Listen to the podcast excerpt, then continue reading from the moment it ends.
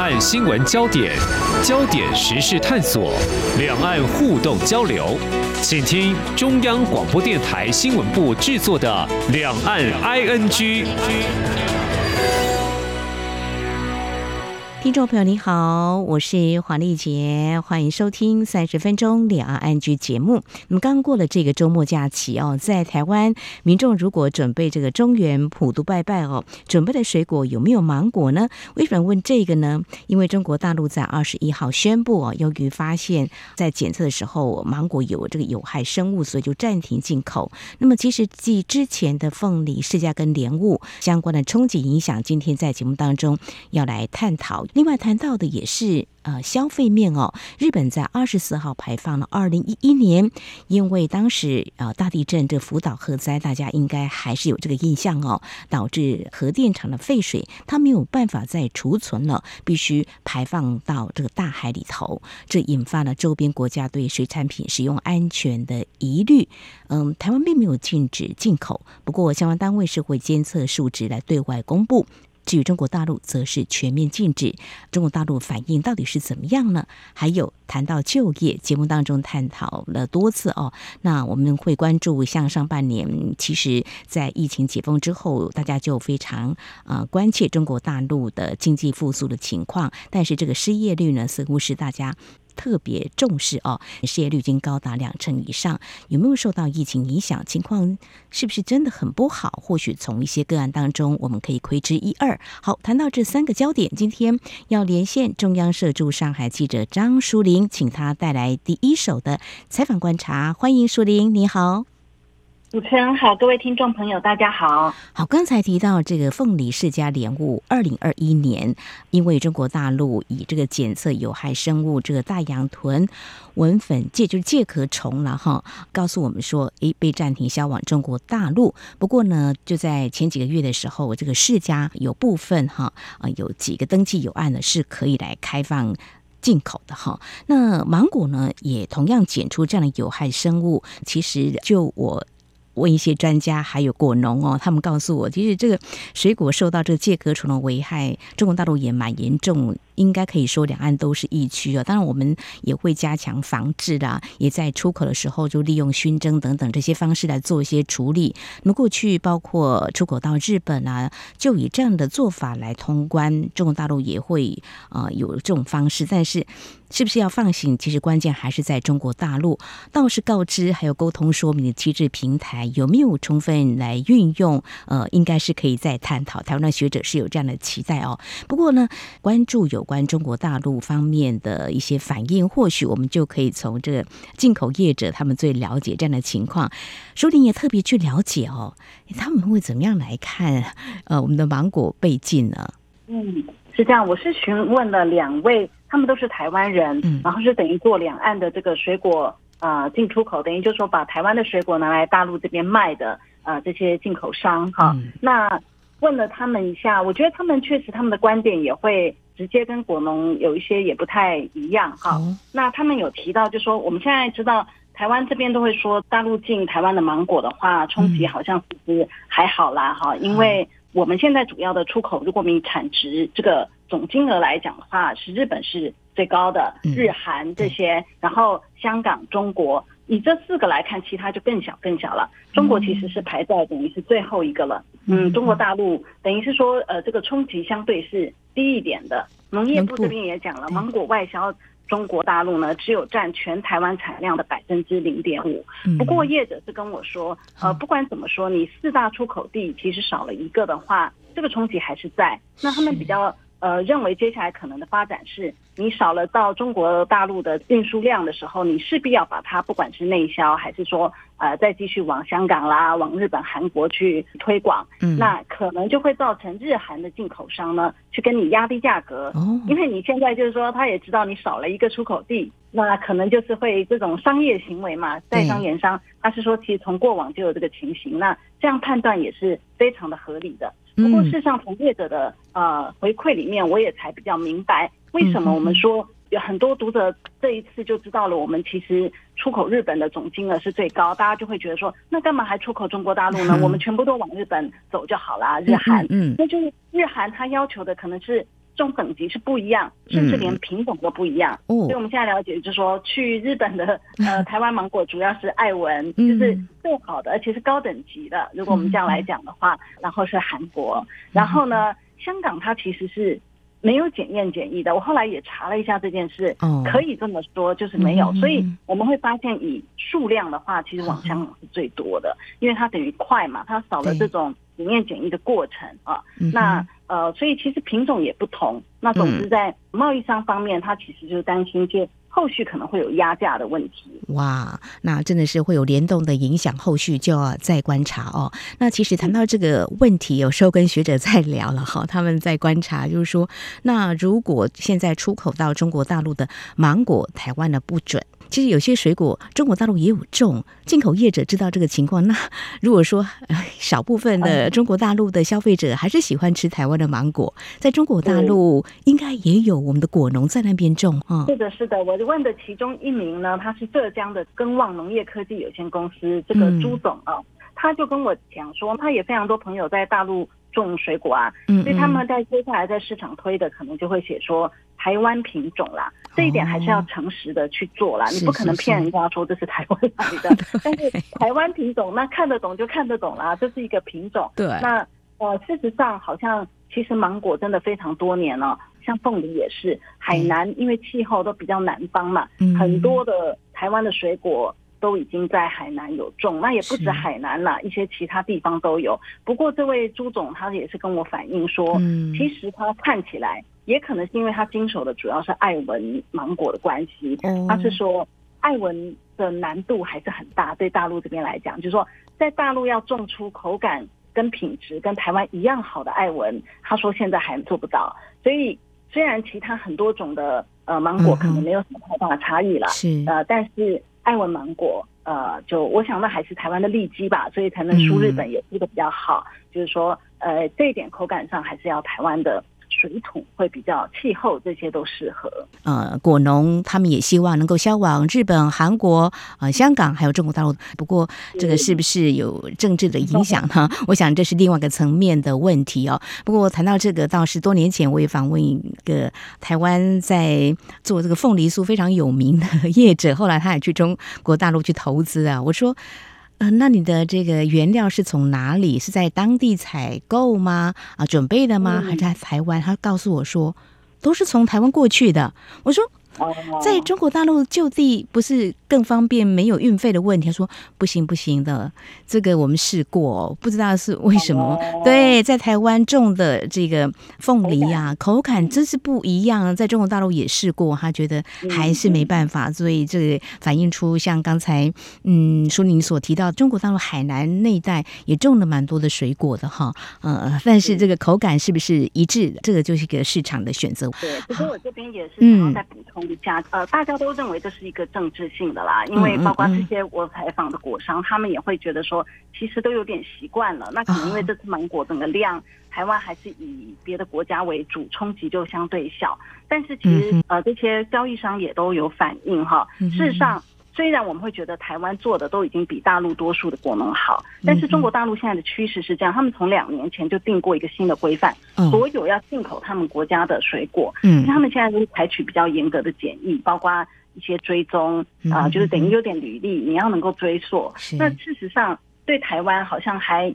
没有那么严格。那这次刚您也提到那个世家有一些恢复，嗯嗯、那个恢复的就是采用了符合他们标准的这个做法。嗯，嗯所以就说台湾这边也要有心理准备，就说不要觉得我们比大陆好就够了。就算，他现在对全世界要进到他们国家的农产品，就采取比较严格的标准，他也可以拿这一套就来对台湾。但我觉得重点就是说，一旦发现问题的时候的处理沟通平台，就像您刚刚有提到的这个机制的话，就不能够。那么政治的操作了啦，就是说问题难免都有，那怎么去应应？是熏蒸一下就可以，还是你就变一个就全部都不要？嗯嗯嗯、那这个就可以看出说，到底它是不是一个政治的问题？是，我想呢，这是一个比较持平客观来看哦。我们的农政单位应该也会来正视这样的问题。过去这一两年，我有机会访问果农哈，他们也说，其实农政单位对这个问题也极为重视。那么也希望能够符合中国大陆它的要求，就像我们要销往日本也是一样，符合日本的要求。我想台湾是一个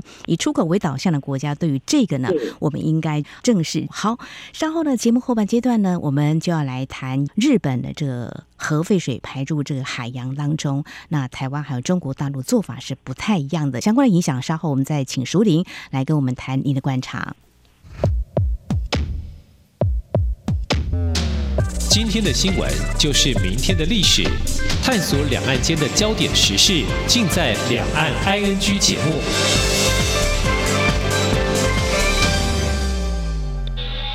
这里是中央广播电台台湾之音。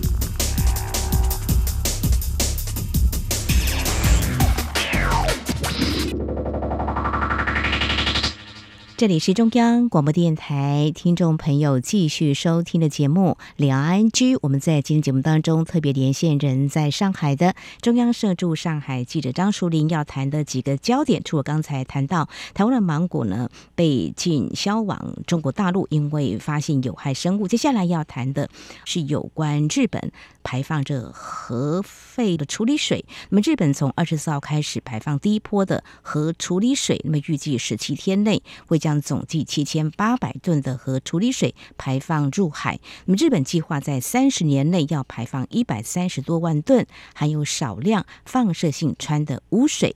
今年七月初，国际原子能机构呢也批准这项计划。那么，其实日本政府在二零二一年四月十三号就宣布决定排放核废水。我查了一下，当时我们的原能会主委啊谢小新呢，他在立法院答询呢，就是说在此之前，日本台湾交流协协会、呃，已经有两次来拜会了。那么原能会也曾去函表达立场，呃，所以他当天也正式又重申，针对日本决定，除了遗憾，也表达反对。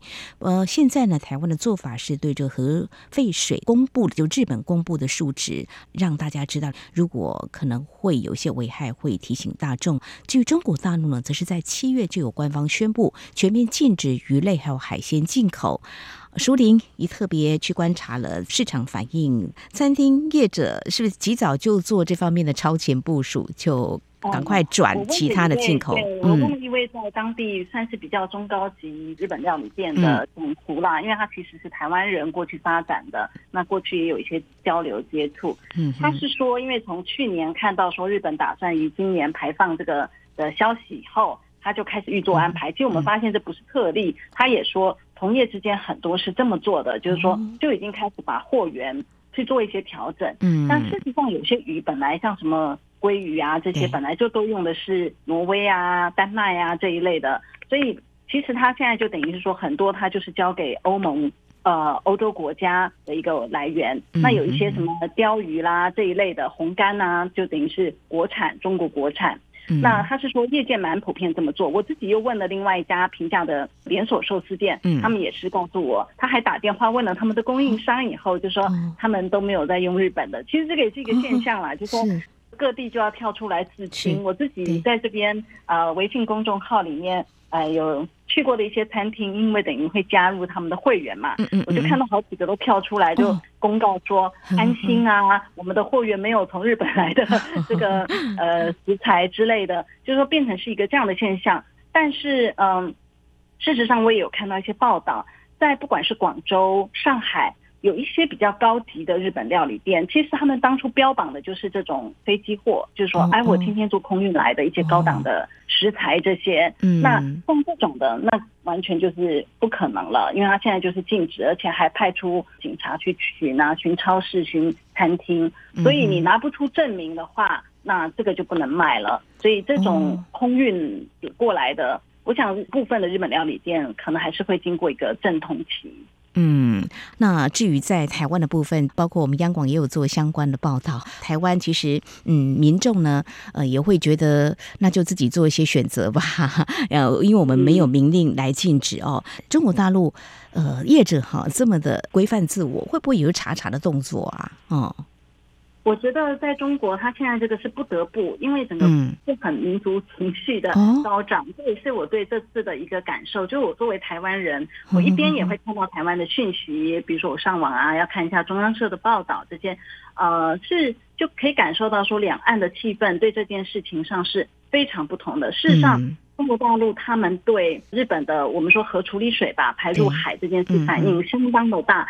当然，这件事本身是有争议的，因为它是人类史上第一次这样子的做法。嗯、那时候福岛发生那个海啸，造成核电站的这个问题，这个都是以前比较没有发生过，因为它就在海边，跟车诺比的那个也不太一样。那中国就是一个非常非常的反对，所以我的意思说这件事，当然它本身有它的争议性，但是日本它提出来的数据，以目前能查得到的，经过它处理后的。各个数值是在安全范围内，嗯，但它风险在于说，我们也知道从小到大很多的污染，其实是到我们长大多年后才会说，哦，当初这个你都已经 吃了几十年的东西，或者是吃了几十年的东西，其实都是有害于什么的，所以它风险还在一些未知的部分哈。但是我觉得中国的宣传的这种媒体哈，嗯，它让你感觉日本好像什么都没做就直接倒入海。就说他很少去强调日本做了什么，就算有，他都会告诉你这个是不可信的，给你的感觉就这样。那我记得当天央视跟新华社，它还有一个标题，当然标题通常都很简短啦，标题党就会说极不负责任，一到了之，就说那个水倒了之，类似这些会让你觉得说。日本好像什么都没做就倒入海了。事实上，他如果什么都没做，何必等十几年呢？我的意思说，当然他也囤了。您刚刚说的已经放不下了，没有那个空间。但是说排入海前，它是有做处理的。我觉得在中国，就是说它这一块的资讯，它明显现在官方昨天新华社也推了一个投票嘛，被大家有点取笑，因为他在呃网页上就是说呃来做一个民调，针对这个日本的排放。和处理水三个选项，一个是强烈谴责，一个是祸害全人类，一个是历史耻辱。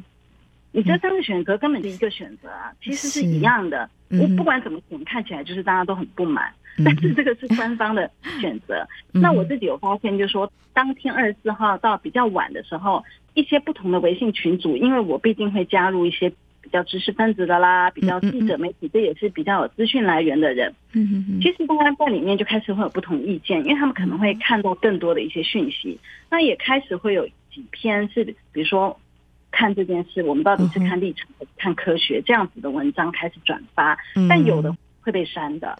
那有的你在群组里就可以看到，有人就形容啊，这件事关于日本排核处理水这件事情，在中国大陆是继。防疫措施以及俄乌战争之后，撕裂民众讲撕裂是有点夸张啊，就是说，在你如果想跟你的朋友激起一些吵架啊话题啊，那谈这个日本核处理水可能就会是一个很能够达成这样效果的话题。就朋友圈之间会因为这个分裂，但是整体大众，我必须说，那还是你能收到资讯的人，你才会有不同看法。你大多数的人比较内陆的。就是看新闻联播的这些人，他们接受的就完全是官方，所以其实现在仇日情绪有一点高啦。日本的驻中国大使馆已经陆续发了几篇嘛，就叫在中国的日本公民讲话不要太大声。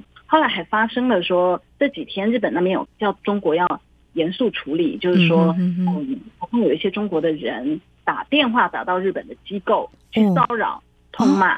哦。对，那你如果打到机构或者餐厅，就是其实这个，不要讲不好听，可能都已经有点犯法了，所以他们希望说中国方面能约束一下。那中国他把这个危机感制造的这么高，就说日本这个排核处理水，嗯，它就造成一个结果是，我们知道在二十四号当天就开始在中国很多的城市，嗯呃，街道就出动排队去买盐。抢盐、哦，对对，有这个嗯报道，对，蛮多的。对对，抢台湾没有这样吧？嗯、没有没有没有没有，倒没有。对，不过后来好像有看到香港跟台湾都有专家出来说，嗯，这个靠盐这个没有用，因为那个剂量也很低啦。说实话也不必要，也没有用。嗯，对。那在这边后来他们经过一天的抢盐以后，他们最大的这个中盐集团有出来讲，就说啊不需要，因为中国百分之八十七都是那个井矿盐，矿物的矿。嗯百分之三是湖盐，等于九成都不是海盐呐，都不会受这个嗯所谓日本核污染的影响这样子。嗯，但就说你这整个气氛确实也造成一个效果，就是这边的人就会很恐惧对于这个东西，多数的人还是比较疑虑比较大这样。其实说台湾呃民众没有讲，好像也是有，我有看到像台盐的股价就上扬了，大家对对还是有一些反应的。其实大家有关心，只是说呃相对中国大陆目前的反应的话，台湾是平静，有人说是沉默，倒也没有沉默，大家还是会关心，但就是说相信政府吧。好像日本他在。二十六号的时候就公布第一波福岛核电厂啊排这个核废水，他说这个数值没有达到检测极限值，就是说它是安全的。那像这个就是呃，我们台湾会把这个数值让民众知道，其实专家跟科学家对于排放核废水支持反对两派都是有的哈。都有 OK，真的，因为史无前例嘛哈。呃，我刚刚有说我们的原能会主委谢小新就是说，台湾核电厂也会排。核废水啊，但是是不太一样的。嗯、我们的是一般正常排放，嗯、那日本是因为海啸产生的核灾发生，过去从来没有发生过。对，中国也是这么说。是是，好，后续中国大陆跟日本之间是不是因为这件事情会有一些小小的波澜呢？我想也是一个关注的焦点。好，节目还有点时间，我们来谈就是中国大陆年轻人失业的问题。哈，即将迈入九月，其实中国大陆。如果说呃刚出校园的话呢，应该求职有一段时间了。但是如果求职之后已经工作了一段时间，然后想再转职，那也是年轻世代的他们遇到什么样的问题？请熟玲来告诉我们。嗯，现在这个青年失业的问题，我相信在台湾呢也多数人都听闻了啦。那、嗯、最近这一个话题，因为每个月都要公布上个月的一些经济数据嘛，是那在八月中旬的时候，中国的国家统计局公布了。一到七月的各种经济数据，最后非常出人意料的就是说，在青年失业率分年龄层的青年失业率，也就是十六到二十四啊，二十五到五十九，以前会这样分嘛？对，他们就说现在开始啊、呃，等于说从八月开始，他们就不公布这些分年龄段的失业率了。嗯，那在他们不公布之前，呃，中国的这个青年失业率已经连续三个月都是过百分之二十，就很高了。啊、呃，那在这个。三个月之前的那一个月是百分之十九点多，也差不多了。而百分之十九点多的那一次呢，有一个北大教授当时发布了一篇文章，他的研究，他是说，如果按照怎么怎么怎么怎么来看的话呢，事实上，今年失业率已经到了四成。这个事情当时也是很震撼的，就是说有四成的青年人，因为他可能会以说他要念书，他要什么，就是各种理由，嗯，哎，当时没有被记录，但事实上不在工作状态的年轻人是相当多的，但他也没有正在念书哦，他只是。他说他：“现在就是什么都没有做的状况下，嗯，这样的人也不少。那总之就是说，因为官方不再公布，就让这个大家就觉得说，那肯定是变得更严重，你才不再公布嘛。嗯嗯，官方当然意思是说，他要呃优化这个统计方式，这样子。哎，那我依着这个契机，其实我自己也很关注这个话题，就是。”我采访的是自己认识的一个不到三十岁、二十七岁的一个女青年，嗯，啊、呃，那就是一个很典型念文科，她现在非常的焦虑。嗯，事实上，过去几年内，她自己的工作状态就已经反映了，我觉得这个。求职的市场是在走下坡。他刚毕业的时候，因为中国大陆的习惯是还在校园的时候就已经有很多招聘会了。是他们在出校门前就几乎都会有相当比例的人都先签订工作了，嗯，就是找到。那他当时因为身体开刀或干嘛，就错过了这个时间。但即使如此，他在毕业后，他三天就找到一份工作。嗯，那表示嗯呃找工作还不难的。嗯，那是五年前，所以现在。他就非常明显感受到那个差异，而且我采访他的时候，他刚结束了一个差不多十个月的打工。这个打工就是他可以在家上班，呃，就是写一些文字改写，也需要翻译哦，做一些改写，介绍书、介绍摄影集这样的资讯，每天两篇。其实我觉得也不算很少的工作量，嗯但是他这样一个月就只有两千块人民币。嗯，然后对这个还不包括社保、社会保险那。因为他有看病的需求，他们家认为最好不要停掉社保，就像我觉得健保就不要停。对，他们现在这个最新的上海，因为各地的社保是不太一样的钱啊。嗯，上海最新到七月又调涨了一波，那他告诉我说，他每个月要交两千两百五十多块钱的社保。哦，这么高啊！其实蛮高，我知道的时候也挺惊讶的。他他用的身份是灵活用工啦，就好像是我们讲的灵活就业。就业，嗯。